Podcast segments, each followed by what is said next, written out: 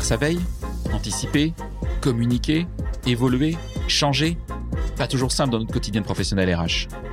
J'entends encore trop souvent, mais on n'a jamais fait comme ça. Cela m'a donné envie de vous, de nous aider et à voir notre métier RH différemment.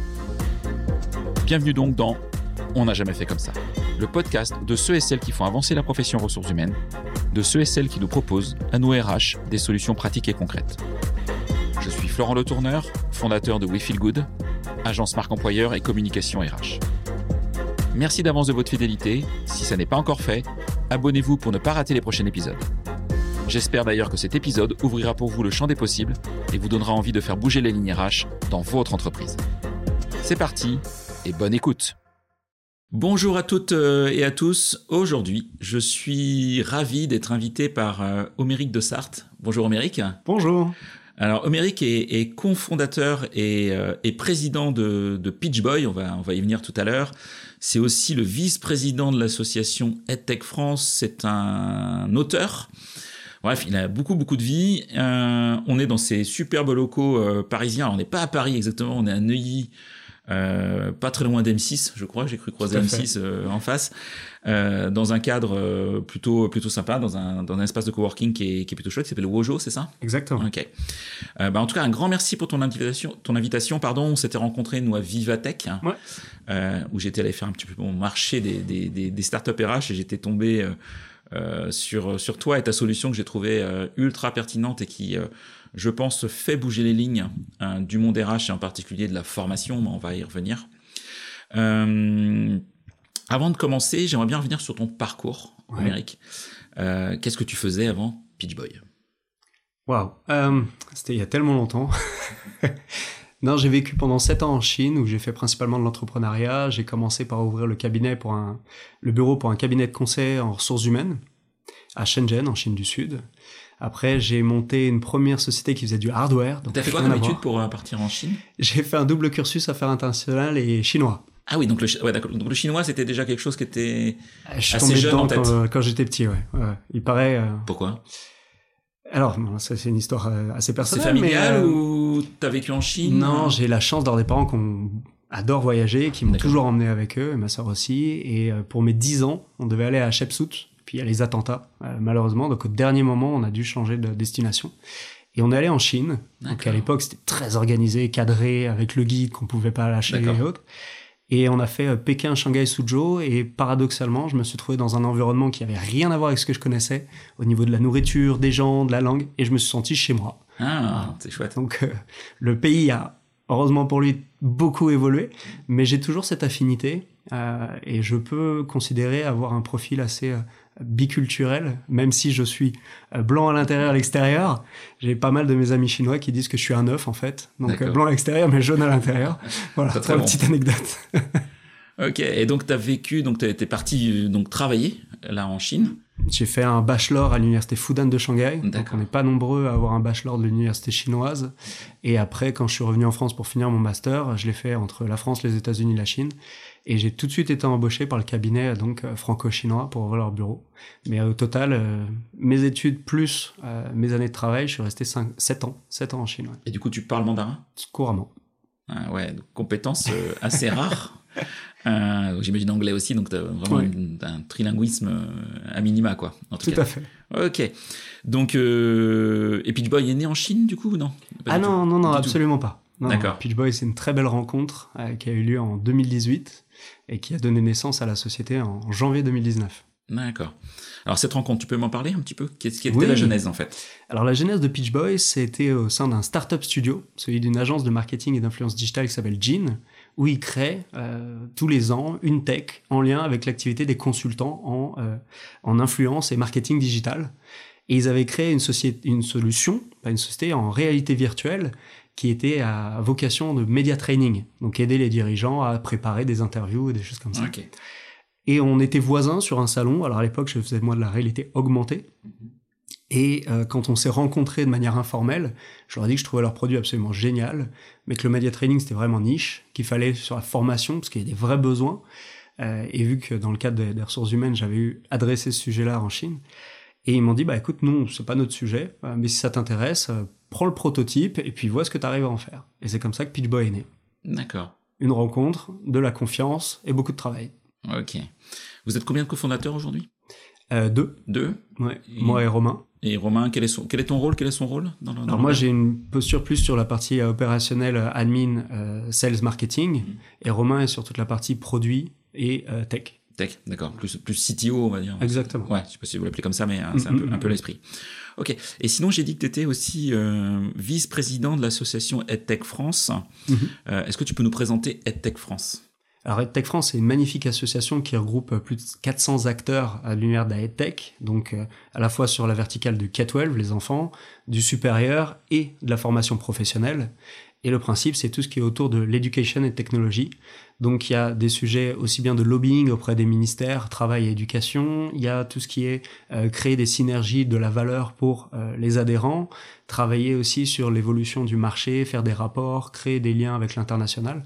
Donc c'est un acteur au niveau national qui euh, veut faire la promotion de cette industrie qui est en, en pleine ébullition. Vice-président, il fait quoi? C'est un rôle un peu honorifique ou c'est très opérationnel? Alors, euh, j'aimerais être beaucoup plus opérationnel que le temps me l'autorise aujourd'hui. Donc, je salue euh, mes autres euh, collègues vice-présidents aussi. Non, vous avez, il y a une secrétaire générale qui s'appelle Lauriane qui fait un travail formidable. On a aussi Geoffrey, donc il y a deux salariés. D'accord. Geoffrey qui travaille sur tous les partenariats. Et les vice-présidents, eux, ont tous leur start-up, mm. plus ou moins start-up. Hein. Mais, mais sont dans, dans l'écosystème de, dans du monde de la formation au sens large. Exactement. Okay.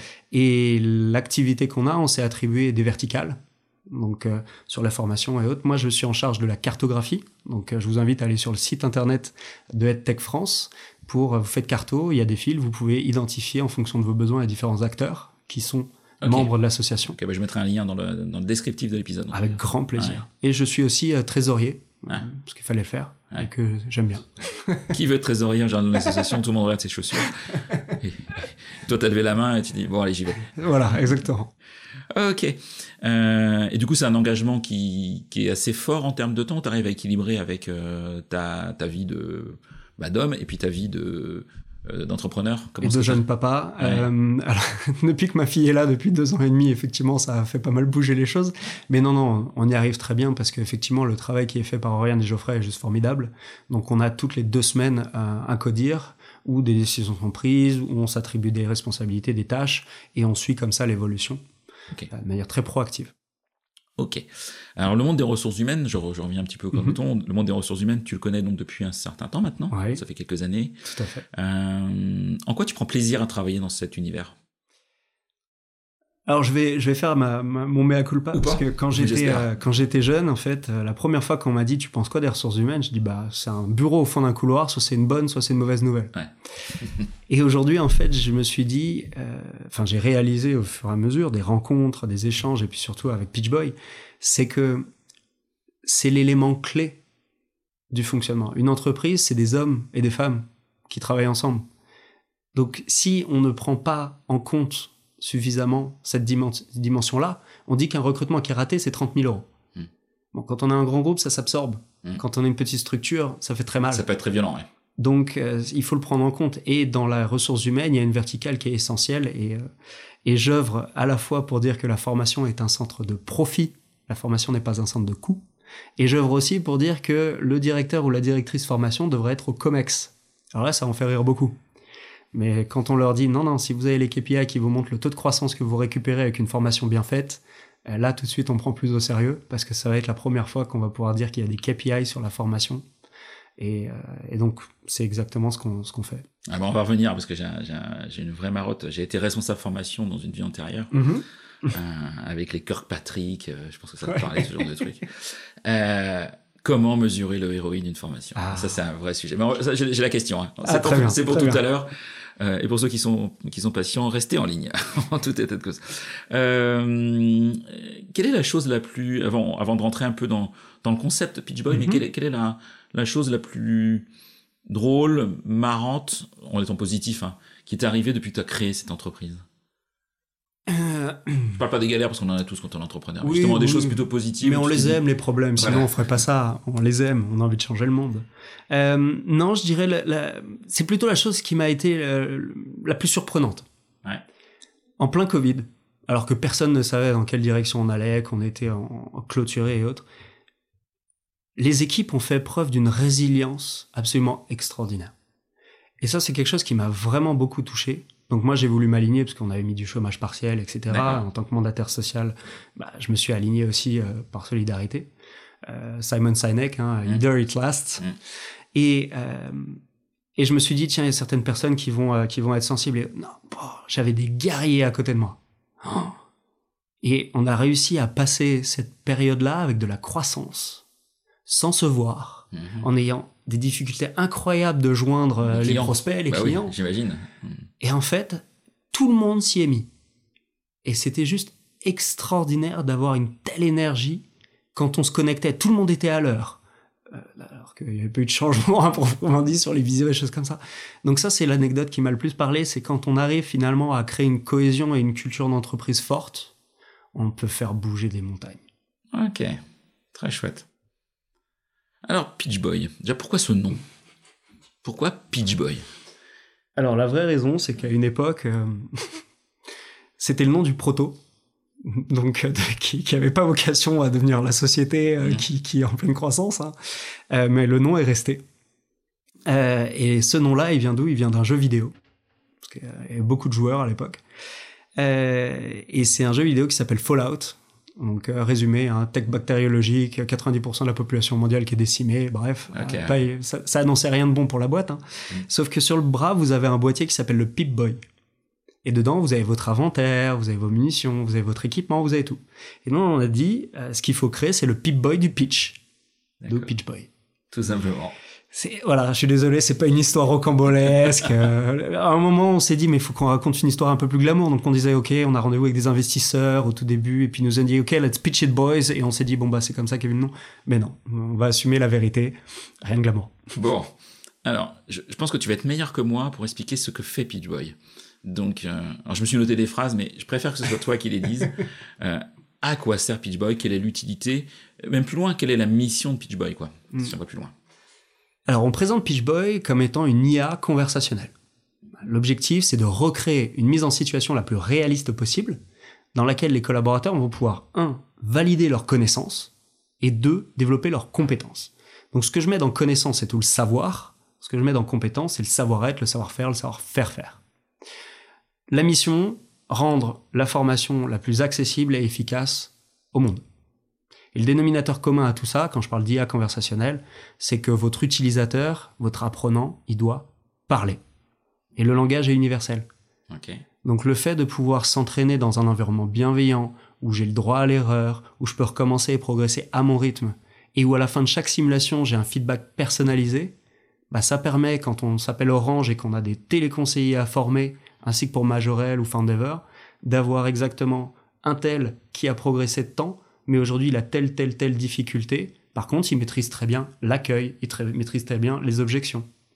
Et donc, on sait, le formateur va pouvoir de manière très précise et efficace l'accompagner sur les sujets sur lesquels il y a des difficultés. Ok. Donc, si je comprends bien, ça fonctionne par la voix. Tout à fait. Et pourquoi ce choix de la voix pour apprendre?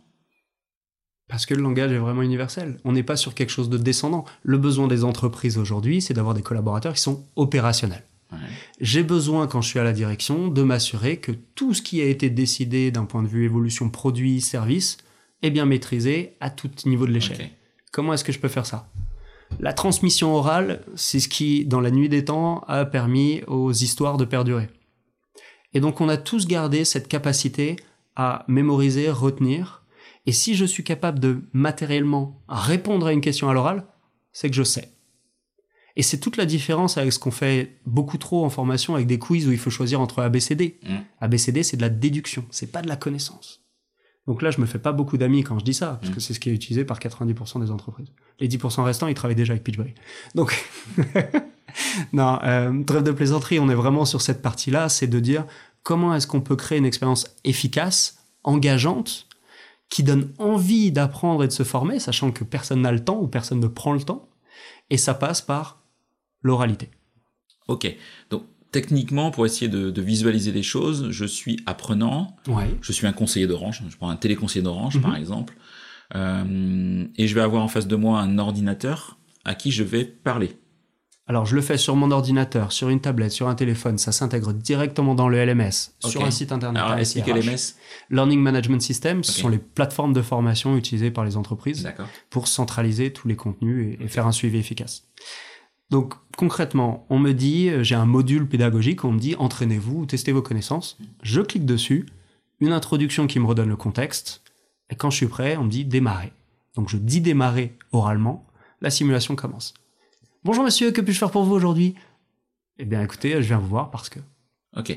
Alors c'est là, une discussion. ok, c'est hyper intéressant. Donc on a tous, je pense maintenant, entendu parler de, de l'intelligence artificielle, Mhm. sauf si on était dans une grotte depuis à peu près un an. Euh, euh, néanmoins, euh, je suis pas un expert moi de l'IA. Je l'utilise, mais je suis pas un expert technique hein, de, Mhm. de cette de ce. Ça peut te rassurer, moi non plus. hein. Voilà. Alors concrètement, et c'est le truc qui m'a plus euh, quelque part bluffé, Mhm. c'est comment l'IA peut comprendre l'apprenant. Je m'explique parce que ben, on a tous certains parlent vite, certains parlent doucement, certains ont, certaines ont des accents. Euh, euh, la langue française, elle est, Magique. alors, je connais pas la langue chinoise, mais la langue, la langue française, elle est hyper riche. Euh, Il y a des synonymes en pagaille. Euh, J'imagine que quand on fait, par exemple, euh, un job de téléconseiller d'Orange, on peut peut-être les former aussi à répondre à des objections, ou voir quand on a quelqu'un qui est un peu agressif ou voire insultant, malheureusement, euh, y répondre. Et on sait que dans les insultes, on peut être hyper large aussi. Euh, comment est-ce que l'intelligence artificielle peut analyser et comprendre tout ce que va exprimer l'apprenant pour l'aider, bien sûr, à s'améliorer? Alors c'est une technologie qui s'appelle du traitement automatique du langage. Ok. Donc il y a d'abord une première phase qui est comprendre ce qui a été dit. Donc ça c'est du speech to text. C'est la même technologie qu'on a quand on dicte un texto à son téléphone. Oui, ok. C'est de la retranscription Jusque-là, je comprends. de l'oral au texte. Et après les algorithmes de Pitchboy vont venir analyser les mots, la syntaxe, les déclinaisons, l'antériorité, la cohérence et va croiser tous ces éléments-là avec la grille d'évaluation qui est définie par l'entreprise.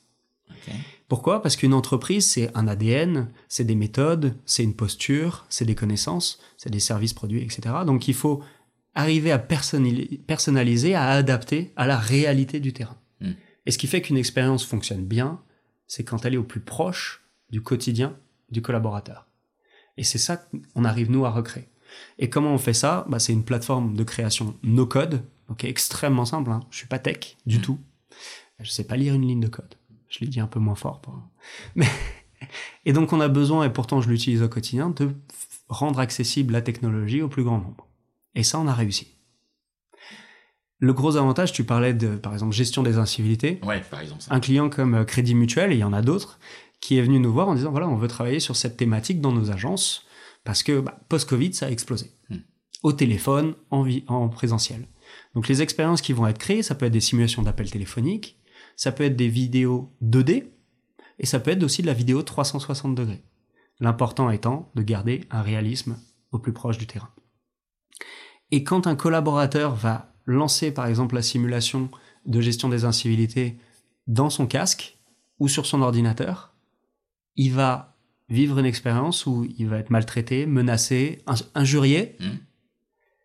Eh bien, on va devoir s'assurer qu'il garde quand même son calme, qu'il arrive à appliquer la méthodologie. Et la finalité de tout ça, c'est prendre conscience que la personne qui a été ciblée, ça n'est pas lui en tant que personne, c'est l'entreprise qui le représente. Il y a une attente, cette attente n'est pas rencontrée. Et ça, quand on le fait en présentiel ou en e-learning et qu'on explique aux collaborateurs tout ça, il le comprend très bien, jusqu'au jour où il le vit.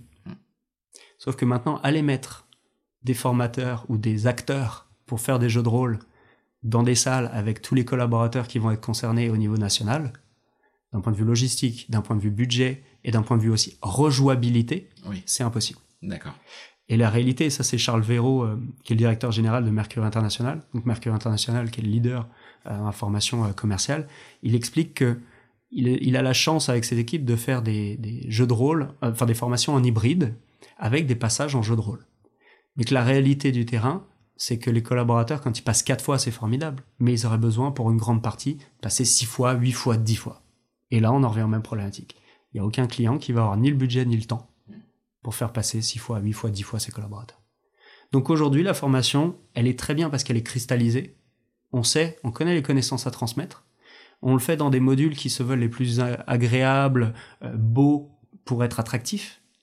Mais ça veut surtout dire qu'une formation, quand elle est faite, le collaborateur, il l'a fait, Ouais. on valide. Il passe un quiz, s'il a plus d'une certaine note, on valide. Mais par contre, on le laisse aller sur le terrain tout en sachant qu'il n'est pas opérationnel. Donc il est là notre leitmotiv. Rendre les collaborateurs en confiance, opérationnel, pour que lui-même soit le meilleur ambassadeur de la marque, pour que le client, lui, soit content et qu'il crée une vraie relation, pour que le manager, il sache comment accompagner le collaborateur efficacement, et pour que la direction générale, elle voit, waouh, ils ont progressé de tant de points. Tiens, on a identifié que, euh, alors je vais pas donner le nom, mais dans telle société, il y a 37% des collaborateurs qui n'ont pas le réflexe de faire de la vente additionnelle. D'accord. Voilà. Et donc, qu'on ait un ROI, des KPIs et des collaborateurs satisfaits, engagés, qui aiment se former parce qu'ils voient le côté vraiment très pragmatique de la formation et l'impact sur leur terrain. Ok. Euh, et alors là, je viens sur euh, le, le sujet qui, qui me taraude. Mhm. C'est comment tu mesures le ROI de ces formations. Est-ce que c'est l'IA qui met une note? J'espère pas, mais en tout cas, euh, voilà. comment est-ce que moi, je suis apprenant, je reviens, Ouais. je suis mon conseiller d'Orange, euh, j'ai envie de me former sur les incivilités, je vais peut-être suivre le module une fois, deux fois, peut-être dix fois si j'ai envie, j'imagine en asynchrone, en mode un peu module euh, micro-learning, enfin je sais Ouais. pas, voilà, c'est un peu ce- cet état d'esprit, Mhm. c'est comme ça que j'aime, en tout cas c'est comme ça que j'aimerais le vivre. Ouais. Mais comment est-ce que, vu qu'il n'y a pas d'êtres humains qui vont euh, me dire, bah, t'as bien fait ou t'as pas bien fait, t'aurais dû faire ceci, t'aurais dû faire cela, j'imagine que c'est l'IA qui va le faire. Et comment est-ce que ça fonctionne, ça? Alors déjà, il faut savoir qu'il y a deux types d'expériences. Tu as d'abord ce qu'on appelle le questionnaire en IA conversationnel. Donc on va te poser une question ouverte ou fermée, c'est un peu complexe, à laquelle tu réponds et on te donne un feedback ou non. Donc tu as la bonne, la mauvaise et la réponse partielle. On a rajouté une notion, c'est le collaborateur qui va dire je ne sais pas. Mhm. Parce que vu qu'il n'ose pas le faire à cause de, de ses camarades en présentiel et qu'on lui propose pas en e-learning, c'est très intéressant de voir comment ça, ça réagit. Donc le questionnaire en IA conversationnel, je pose une question, la réponse elle est bonne, mauvaise, partielle. Et après il y a la mise en situation, le jeu de rôle. Oui. Donc là c'est le jeu de rôle digitalisé. Dans les deux cas, c'est effectivement l'IA qui va te donner un, feedback, un retour utilisateur avec une note, le détail de cette note et l'explication attendue. Donc les axes de progression personnalisés. Si je refais la simulation la deuxième fois et que j'ai pris en compte tout ou partie des feedbacks, eh bien ça va avoir un impact sur ma note, le détail et les axes de progression. L'IA saura que c'est la deuxième fois que je le fais. Tout à fait. euh, Et elle va suivre ma progression. Cet historique, bien sûr, qui est tracé, quoi. Exactement. L'objectif, c'est quoi? Et pourquoi est-ce qu'on a quand même une note? Alors, il y a certaines sociétés où ils veulent pas de notes, ils veulent des étoiles, où ils veulent des smileys. Très bien, ça revient à la même chose. Mais euh, donc tout ça est personnalisable en marque blanche, bien entendu. Mais l'idée, c'est que je préfère avoir une note faite par une machine parce que je sais qu'il n'y a pas de biais. Mm. Ou alors, c'est des biais choisis. Et les critères d'évaluation vont être les mêmes pour tout le monde. Donc les collaborateurs, on a une satisfaction de 78%. Pourquoi? Parce qu'ils adorent en fait s'entraîner comme s'ils étaient en présentiel, mais que ça soit de la synchrone digitale. Ils adorent ça. Oui, ce qui est pas pareil que jouer un jeu de rôle euh, avec de- tous les petits copains euh, dans une salle de formation pendant 8 heures. euh, Non. euh, c'est pas, c'est pas la même expérience du tout. Non, euh, parce qu'on a l'extraverti qui lui va adorer et va toujours vouloir en faire plus, et il y a l'introverti qui lui va se mettre dans le fond de la salle pourvu Ouais. qu'on ne choisit pas. Ouais, voilà. Et puis le regard des autres va le, va le troubler ou le gêner. Exactement. Alors que là, il est devant son, devant, devant son écran et. Et dans les deux cas, on va surjouer. Ouais. Moi, j'en ai fait des jeux de rôle. hein. On va surjouer les choses, on va pas être soi-même. Ok. Euh, vous, vous êtes- donc, tu, tu m'as cité un chiffre, euh, j'ai posé une question, elle est pas bonne, mais du coup, tu as cité un chiffre effectivement sur la satisfaction des apprenants. Mhm. Ça, j'imagine que vous le mesurez, et c'est indispensable de mesurer effectivement le, le, retour des utilisateurs. Euh, avec le recul, parce que maintenant Pitchboy a 4 ans, Cinq ans. 5 ans, euh, est-ce que vous voyez encore des axes pour vous d'amélioration Ah oui. pour encore aller plus loin que ce que vous proposez aujourd'hui? Donc oui, donc pour répondre à la question précédente, excuse-moi, je me suis emballé, mais euh, tu as les KPIs, tu vas avoir la, bah, la simplicité du déploiement, Ouais. euh, la satisfaction des collaborateurs, la progression, les, ce qu'on appelle les aides à la décision. Donc euh, je reprends mon exemple des 37% qui n'ont pas fait de vente additionnelle. Ça, ça fait partie des choses qu'on peut pas voir en e-learning et qu'on peut pas voir en présentiel, sauf que le ROI il est énorme. Euh, et l'engagement. Donc maintenant, ce qu'on va chercher nous à créer comme axe d'amélioration, c'est de l'automatisation.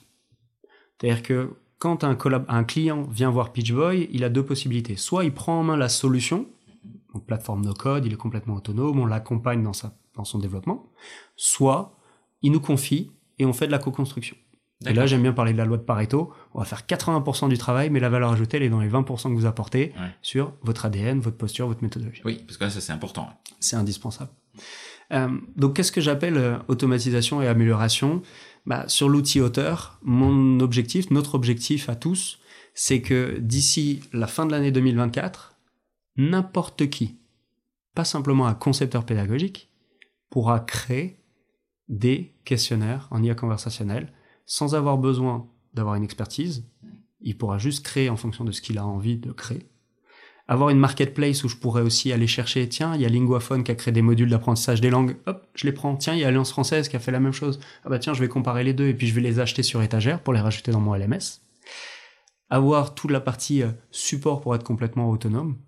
Et vu qu'on a une solution qui fonctionne dans 47 langues, Ah être capable de le déployer dans le monde entier. Aujourd'hui, on le fait, mais ça reste très opportuniste parce qu'on a des clients grands comptes, comme L'Oréal, comme Dior, etc., qui nous poussent en fait à créer euh, dans différentes langues.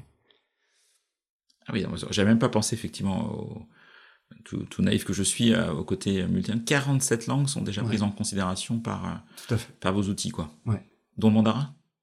Oui. Alors le mandarin, il y a une particularité, hein, c'est qu'il faut être capable que la solution soit capable de lire les caractères. Ah, C'est comme le thaï, c'est comme le coréen. Et euh, mais par contre, dans la compréhension de la langue, totalement. ok. Donc Ouais. c'est faisable en fait. Tout à fait. Ah, ok. Avec le recul, est-ce que vous avez, vous avez réussi à mesurer les bénéfices qu'ont les, les entreprises à utiliser PitchBoy Tu parlais par exemple de celle, sans la citer, et Mhm. c'est pas ça mon sujet, euh, qui s'est rendu compte que 37% effectivement euh, de, de ces commerciaux ne faisaient pas de, de vente additionnelle, ou, euh, ou en tout cas pas à hauteur peut-être de ce qu'ils attendaient. Tout à fait. Euh, donc, après PitchBoy, est-ce que, est-ce que ce chiffre a baissé? Et est-ce qu'ils arrivent à mesurer en fait le, le ROI euh, de, de ces formations? Parce que c'est le vrai vrai sujet. C'est le. Moi que j'avais dans ma vie de responsable formation, etc. C'est ok, j'ai dépensé euh, 1000 en formation et c'est un choix. Et qu'est-ce que j'ai pu faire gagner à mon entreprise? Euh, Voilà, moi j'avais tous les ans les mêmes demandes. Ah, je vais faire une formation Excel, une formation gestion du temps. On dit mais Quelle productivité, quel pourquoi. Quel objectif Euh, Voilà. Et c'était extrêmement difficile à mesurer. Donc, est-ce que ça, vous arrivez à mettre des chiffres Ouais. qui permettent de dire tu dépenses 1000 chez PitchBoy et donc tu vas gagner euh, 5000 euh, en sales ou, ou autre chose quoi? On a développé un calculateur de ROI. Donc on compare pour le coup pour être au plus proche du réel avec les budgets formation présentielle, Mm. mais l'entreprise va dire bah voilà moi un collaborateur formé sur une journée c'est un budget de temps par collaborateur, il va faire tant de formations dans l'année, etc. Donc on sait combien ça coûte. Mm. Maintenant on va lui proposer de prendre la solution en main, donc il va savoir combien va coûter l'abonnement, combien de personnes il va pouvoir former avec les tokens, et après combien il va pouvoir créer de modules. Et on est sur un ratio qui est à minimum de 40% et qui peut parfois monter à 230%. Ah oui, donc c'est énorme. Plus on a de personnes, en fait, la partie rejouabilité et scalabilité fait que tu as un résultat qui est exponentiel. Et vu que tu peux avoir aussi des populations qui sont avec un fort turnover ou des populations qui sont pas à l'aise avec l'écrit, tu as aussi un aspect inclusion, euh, accessibilité qui est juste très très très fort. Parce que quand tu es sur des chantiers pour des problématiques de sécurité, comment tu fais? Tu peux pas mettre les gens devant un PowerPoint ou si ils sont dans la salle, ils écoutent, ils font acte de présence. Mais comment tu t'assures qu'ils savent bien quels sont les quatre éléments clés qu'ils doivent avoir avant de rentrer sur le chantier? Ok. Tu peux pas. Alors que s'ils doivent le matérialiser oralement, là, ils vont pouvoir te le prouver. Donc on a ça comme KPIs qui est extrêmement fort, enfin qui permet, euh, qui, qui est- qui qu'on partage très volontiers et d'ailleurs qu'on souhaite mettre sur la- le prochain site internet, ce calculateur de ROI. Et après, en fonction des différentes verticales qu'on va adresser, parce que là on parle beaucoup de la formation, Oui. sur la formation initiale, formation continue, sensibilisation, mais tu as aussi beaucoup de RH. On fait beaucoup de mise en situation pour du recrutement. Ah, par exemple, concrètement? Concrètement, alors c'est un de nos tout premiers clients, c'est Sixt. D'accord. Ils ont mis, euh, ils ont un turnover euh, qui est quand même important, alors qu'ils sont great place to work, etc. Mais ils ont quand même un turnover important. C'est normal hein, quand on a, euh, on attend toute la journée le client qui passe la porte et qu'à 18h57, alors qu'on fait à 19h, il y a quelqu'un qui passe, faut prendre son plus beau sourire. Qui est stressé parce qu'il n'y a pas de voiture. ou qui vient pour une Twingo. Euh, voilà. Eh bien, le, le- là, ce qu'on a fait, c'est une, euh, une mise en situation. Donc, ils ont déjà la première étape, ça reste quand même une préqualification par téléphone, pour que le premier contact soit un humain. Mhm.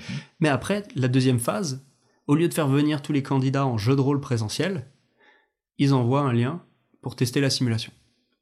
Et la simulation, on lui redonne tout le contexte. Vous êtes dans une agence Sixt, vous allez faire face à un client, vous avez quatre véhicules disponibles, des options à votre disposition, et après on le laisse se débrouiller. Ok. Et là, ça permet d'avoir un classement, d'avoir le replay, de faire gagner un temps colossal au recruteur qui a juste besoin de voir s'il a 50 personnes à recruter, il regarde les 300 qu'on fait, il regarde les 50 meilleurs, il voit qui il veut après voir en présentiel. Tous les autres, ça peut être rattaché à l'ATS, à l'outil de gestion des candidats, qui pourra envoyer un message automatique en disant merci d'avoir candidaté ou mais non, euh, voilà. Donc on peut automatiser tout ce flux-là et faire gagner beaucoup beaucoup de temps. Donc faut avoir un volume de recrutement quand même assez important pour. Euh, Dans le retail, ça fait sens. Ouais, euh, tout voilà. C'est pas parce que je recrute 10 personnes à l'année, ça n'a même pas d'intérêt là pour le coup. Non, tout à fait. C'est pas rentable. non, c'est pas rentable du tout. Ok. Donc faut avoir un volume de recrutement et dans l'expérience candidat, le... les candidats apprécient. Oui. Est-ce que, ça leur faire Ouais. Donc c'est ça, c'est la première fois je découvre. Hmm. La deuxième fois, allez, si je l'aime bien, je la valide. Si je l'aime pas, je leur fais une troisième fois. On peut le refaire. Tout à fait. Ah, ok. Parce qu'il y a eu des solutions. Moi, j'ai vécu euh, effectivement des solutions un peu de, de vidéos euh, où tu t'enregistrais, etc. Et, et c'est vieux parce que peut-être il y a 8-10 ans déjà l'IA te disait euh, va mesurer un peu ce que tu dis, tes Mhm. expressions, etc. Et c'était c'était assez euh, assez ambigu parce que bah, si tu te loupais, tu pouvais pas faire de deuxième prise et tout le monde n'est pas à l'aise face à une caméra. Mm, mm. Euh, donc ils pouvaient effectivement entraîner des billets en fait de candidats qui pouvaient être top et qui en fait n'étaient pas pris parce qu'ils avaient juste raté le, le, le début de l'enregistrement vidéo par exemple, euh, etc. quoi. Et moi, je rentre dans ce cadre-là. Mm. Je stresse quand il y a un examen. Alors maintenant, ça va mieux hein, parce que j'ai plus trop d'enjeux. Mais euh, le bac, j'ai fait une crise d'asthme alors que j'en avais pas fait depuis 10 ans. hein, Ouais. ce genre de choses. Donc quand on m'avait proposé de passer un entretien et que c'était en visio, je l'ai simplement pas fait. Parce que je trouvais à la fois pour moi en tant que candidat, c'était un manque de respect. Mm. Euh, très personnel hein, ce que Ouais, je dis, sûr. hein, mais, euh, mais je le- je l'ai je l'ai interprété comme ça. Donc une des choses que fait pas Pitch Boy, par exemple, c'est d'utiliser la webcam. D'accord. Donc on n'enregistre pas le visage de- du candidat. Non. C'est pas le sujet. On travaille vraiment sur la voix. Exactement. Et sur la sémantique. C'est-à-dire, tu parlais par rapport à la compréhension. Aujourd'hui, en français, on est sur un score de confiance. Donc, score de confiance, c'est par rapport à ce qui est dit, même s'il y a un accent, ça va nous sortir un score. Monsieur et madame tout le monde, on est sur un score à 98%. Si j'ai un accent très fort, eh bien, peut-être que ça va baisser à 95, 92%. Auquel cas, la manière dont est scénarisé le scénario permet de, par déduction, Mm. définir ce qu'a voulu dire la personne, si c'était en lien ou non. Et si jamais l'IA ne comprend quand même pas, eh bien, on a ce qu'on appelle les répliques de recadrage. Ça va être, par exemple, je suis désolé, je suis pas sûr d'avoir bien compris. Est-ce que vous pourriez formuler, s'il vous plaît? D'accord. Voilà. Ok, tout simplement. Tout simplement. Vous arrivez à lutter contre les, les biais peut-être de handicap parce qu'il y a des personnes qui voilà qui parlent je pas quelqu'un qui bégaye Mhm. euh, qui est reco- qui peut être reconnu hein, effectivement comme Ouais. voilà le, le- votre outil va va va prendre en considération ce point-là pour euh, éviter de pénaliser la personne parce que bah, elle a des Ouais. difficultés d'élocution euh, euh, par rapport à par rapport à une personne lambda Alors, quand on a, par exemple, on a certains clients qui ont cette, euh, qui ont des collaborateurs qui ont euh, des, des tics de langage, euh, des handicaps euh, d'expression c'est de lutter au- contre les enfin pour l'inclusion quoi parce que- Exactement. ouais. Donc ça, ce qu'on a, c'est qu'on a la possibilité aussi, parce qu'on peut détecter tous les phénomènes, c'est qu'on désactive la détection de phénomènes. Pour que quelqu'un qui pourrait répéter la même chose ne soit pas considéré comme une hésitation ou comme euh, de la répétition. Donc ça, ça s'active, ça se désactive, c'est très simple. Là, un engagement qu'on a pris, euh, c'est de permettre aussi l'inclusion des personnes qui ne peuvent pas s'exprimer oralement. oui Et donc, on intègre euh, prochainement la partie réponse écrite. d'accord C'est aussi un engagement, et c'est assez, ma- c'est assez marrant parce qu'on a des, des clients qui nous ont dit Ah, mais nous, ça nous intéresse beaucoup parce que, par exemple, les populations commerciales ou relations clients, très souvent, ils sont dans un chat avant de démarrer une visio ou un appel téléphonique. Mm. Donc là où nous, on allait vers notre engagement impact euh, très fort, RSE et autres, on a eu une opportunité business qu'on a dégagée. Très bien. Mais euh, ce qui est important, finalement, ça revient à notre, notre envie et notre souhait de rendre la formation accessible au plus grand nombre. C'est que si on ne peut pas s'exprimer à l'oral, on ne doit pas être pénalisé. ouais Il faut garder le côté immersif.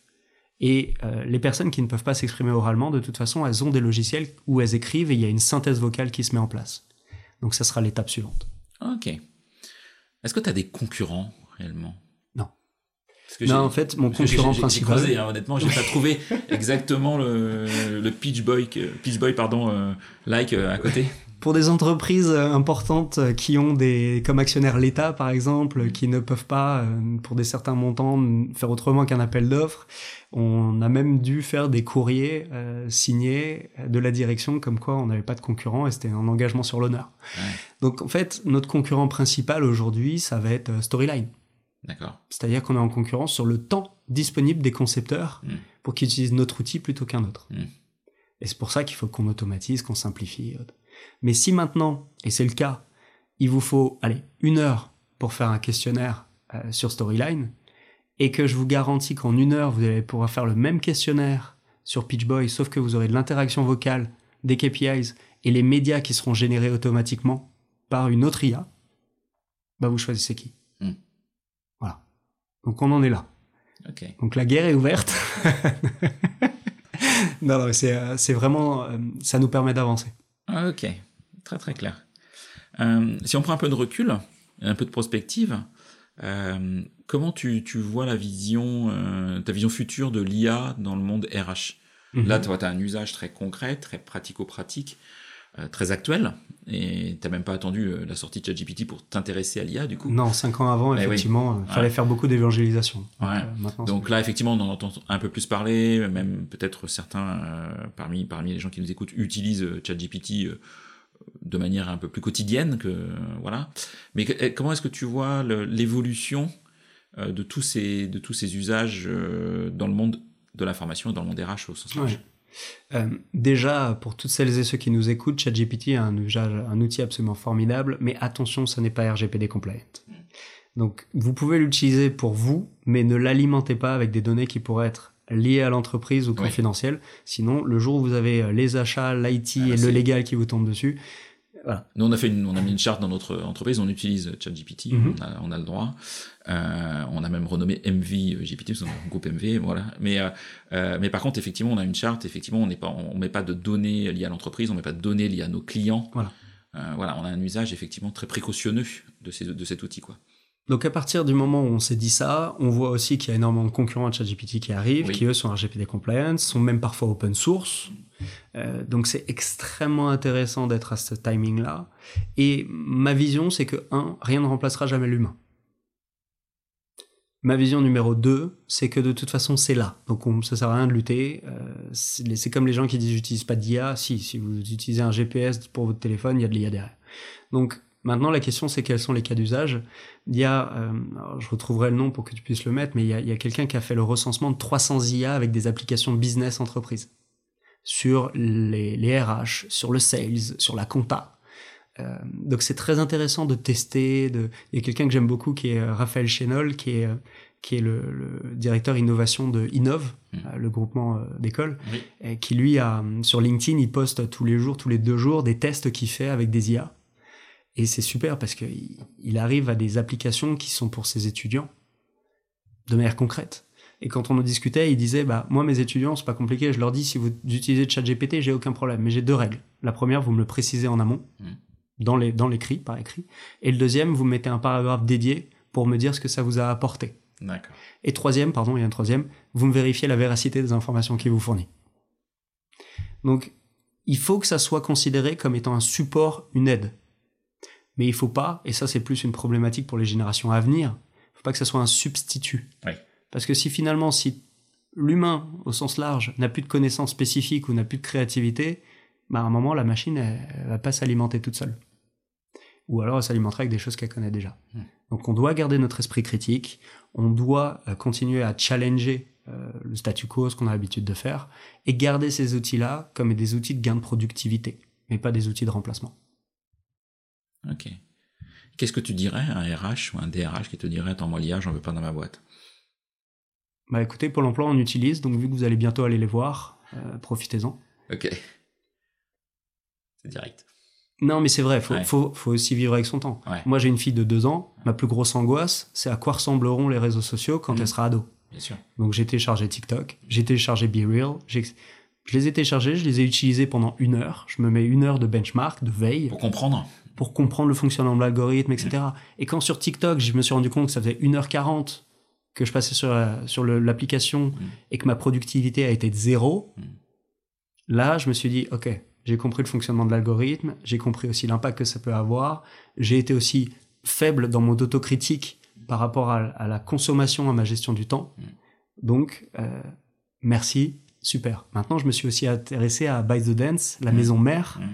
Pourquoi? Parce que le TikTok chinois et le TikTok occidental n'est pas le même. D'accord. Les contenus en Chine sont beaucoup plus qualitatifs et éducatifs et ils sont limités à une heure par jour, une heure et demie par jour, par le gouvernement. Hmm. Ça veut dire que une société qui a développé des algorithmes avec une hyper personnalisation extrêmement forte arrive à nous envoyer des contenus qui vont nous ramollir le cerveau, là où chez eux, il faut un contrôle pour s'assurer que les personnes ont un cerveau qui se ramollit moins vite que le nôtre. Je trouve ça hyper inquiétant. Et pas inquiétant en mode euh, Black Mirror. Mais dans le sens où il y a une prise de conscience à prendre, et cette prise de conscience, elle doit venir des RH. Donc s'il y a effectivement un, un, DRH qui dit je ne veux pas d'IA, c'est comme s'il disait je ne veux pas d'innovation dans mon société. Donc c'est une société dans laquelle il va mourir. Exactement. Donc il faut aussi intéresser, par contre avoir l'esprit critique, d'être ouvert, d'être curieux, de faire sa veille, de comprendre ce qui se passe et de d'oser de, de, tester. Tout à fait. D'oser tester, puis de se dire, bah, en fait, j'ai installé l'appli, euh, c'est pas pour moi, je la supprime, mais au moins je sais de quoi je parle. Oui. Et, et si vous avez des budgets euh, qui vous le permettent, allez faire aussi des voyages de veille à l'étranger. Allez au CES à Vegas, allez au SXSW, venez à Vivatech. Hmm. C'est indispensable de faire ça, parce que c'est sur le terrain qu'on va pouvoir prendre le poumon. Euh, moi, dans ma vie précédente, avant Pitch Boy, j'organisais des Learning Expeditions. Hmm. J'emmenais en Chine le COMEX de Solvay, le COMEX de Thales, etc. Et ce qu'ils aimaient, c'était quoi? Une pertinence bienveillante. Je parlais au président du groupe quand même, boîte de mm. côté, etc. Et en fait, ils avaient des effectifs sur place. Mais ils avaient besoin de quelqu'un qui allait leur faire rencontrer aussi l'entrepreneur local à qui ils allaient avoir une discussion qu'ils pourraient pas avoir avec un collaborateur de chez eux qui est trop policé. Mm. Et c'est là, c'est peut-être l'idée qui va vous faire gagner 100 millions. Mm. Ou qui va vous faire éviter d'en perdre 100 millions. C'est sur le terrain. Ok, extrêmement, euh, extrêmement euh, intéressant euh, ce, ce sujet. Aujourd'hui, imagine que tu sois un super héros pour une journée. Quel super pouvoir t'aimerais avoir pour booster Pitch Boy? Waouh, j'aime beaucoup la question. Euh, preuve que rien n'a été préparé en amont. Ah non, je confirme. Moi-même, j'avais pas pensé la poser. Ah, j'ai toute une liste de questions et j'ai dit tiens, faut que je la pose. Ça fait longtemps que j'ai pas posé. Je te remercierai après l'enregistrement. Euh, si on est vraiment sur booster Pitch Boy, j'aimerais savoir coder. C'est pas vraiment un super pouvoir parce qu'on peut dire tu prends un an et puis tu t'y mets à fond. Euh, mais j'aimerais, j'aimerais, non, j'aimerais voilà être une poule aux œufs d'or. Comme ça, j'aurai les moyens de recruter les équipes qui permettent d'arriver à nos objectifs. Vous recrutez en ce moment, puis On recrute 5 personnes. Vous êtes combien là aujourd'hui? On est 15. D'accord. À la fin de l'année, on devrait être une vingtaine. D'accord. Donc tu fais partie des, startups qui recrutent? Ouais. Ce qui est assez rare en ce moment. Euh, oui. Il y a plus malheureusement. Euh, non, et on recrute des, profils seniors. Ouais, ok. Plus expérimentés. Tout à fait. On est, on, on a du, on aime bien participer aux événements startup, mm. mais la réalité, c'est quand on a 80 clients grands comptes, euh, qu'on forme autant de personnes au mois que nous, et qu'on a une solution qui aujourd'hui est internationale et, ultra scalable, on n'est plus une startup. Ouais, vous êtes rentable aujourd'hui? Sans rentrer dans les chiffres, ça ne regarde pas. Non, tout à fait. on l'était l'année dernière, on le sera rentable cette année. Ouais, donc effectivement, vous avez peut-être, euh, vous êtes startup parce que vous êtes une jeune entreprise mm-hmm. innovante, euh, ça c'est clair, mais vous avez franchi des caps que malheureusement tout le monde n'a pas réussi à franchir euh, aussi rapidement que vous quoi. Si euh, si je donne des si je parle de manière très concrète et ouverte, euh, il y a quoi? Deux ans, on a voulu faire une levée de fonds en série A. Ok. Ce à quoi les business angels qu'on a les pardon les fonds d'investissement qu'on a rencontrés nous ont dit écoutez, on adore l'équipe, le produit est génialissime, mais vos KPIs, vos, vos chiffres sont pas bons, c'est ceux d'une agence. Pourquoi? Parce que vous faites encore trop de prestations. D'accord. Ok, à cela ne tienne, on a fait trois choses. Un, pivot, développement absolu de la solution pour du SaaS, hmm. donc du récurrent. Deuxièmement, faut être rentable. Faut être rentable parce que on ne sait pas de quoi l'avenir sera fait. Évidemment, on a eu le nez creux, hmm. euh, mais c'est surtout, il faut qu'on soit capable d'avancer avec nos propres investissements. Et trois, on a beaucoup, beaucoup, beaucoup engagé euh, nos clients dans nos réflexions stratégiques. Parce que c'est eux qui ont la connaissance du terrain, c'est eux qui ont les clients, les utilisateurs finaux, ce sont leurs clients à la formation. Et donc le fait d'avoir combiné ces trois choses fait qu'on a gagné une liberté, une capacité d'accélérer et euh, aussi un, engagement de l'équipe qui était extraordinaire. Ok, merci, euh, merci pour ces, euh, précisions. le temps tourne et donc pour, finir un petit peu, est-ce qu'il y a une question que je t'ai pas posée que tu aurais aimé que je te pose? Un sujet que tu aurais aimé aborder et j'ai peut-être pas osé, ou on a fait le tour euh, globalement de ce que tu aurais aimé exprimer sur. Euh, comment est-ce qu'on me contacte? Ah bah, Comment est-ce qu'on te contacte alors? Euh, T'es joignable par LinkedIn? Ouais. ouais. Tu réponds comme? Ouais. Parce que quand on est CEO, on a toujours plein de choses, mais non, tu, tu, tu, tu, tu gères. je gère, je réponds toujours. Mm. Euh, même pour les sollicitations commerciales, je mets un petit mot disant que c'est très gentil, mais je suis pas intéressé. On est d'accord, on en beaucoup. ouais.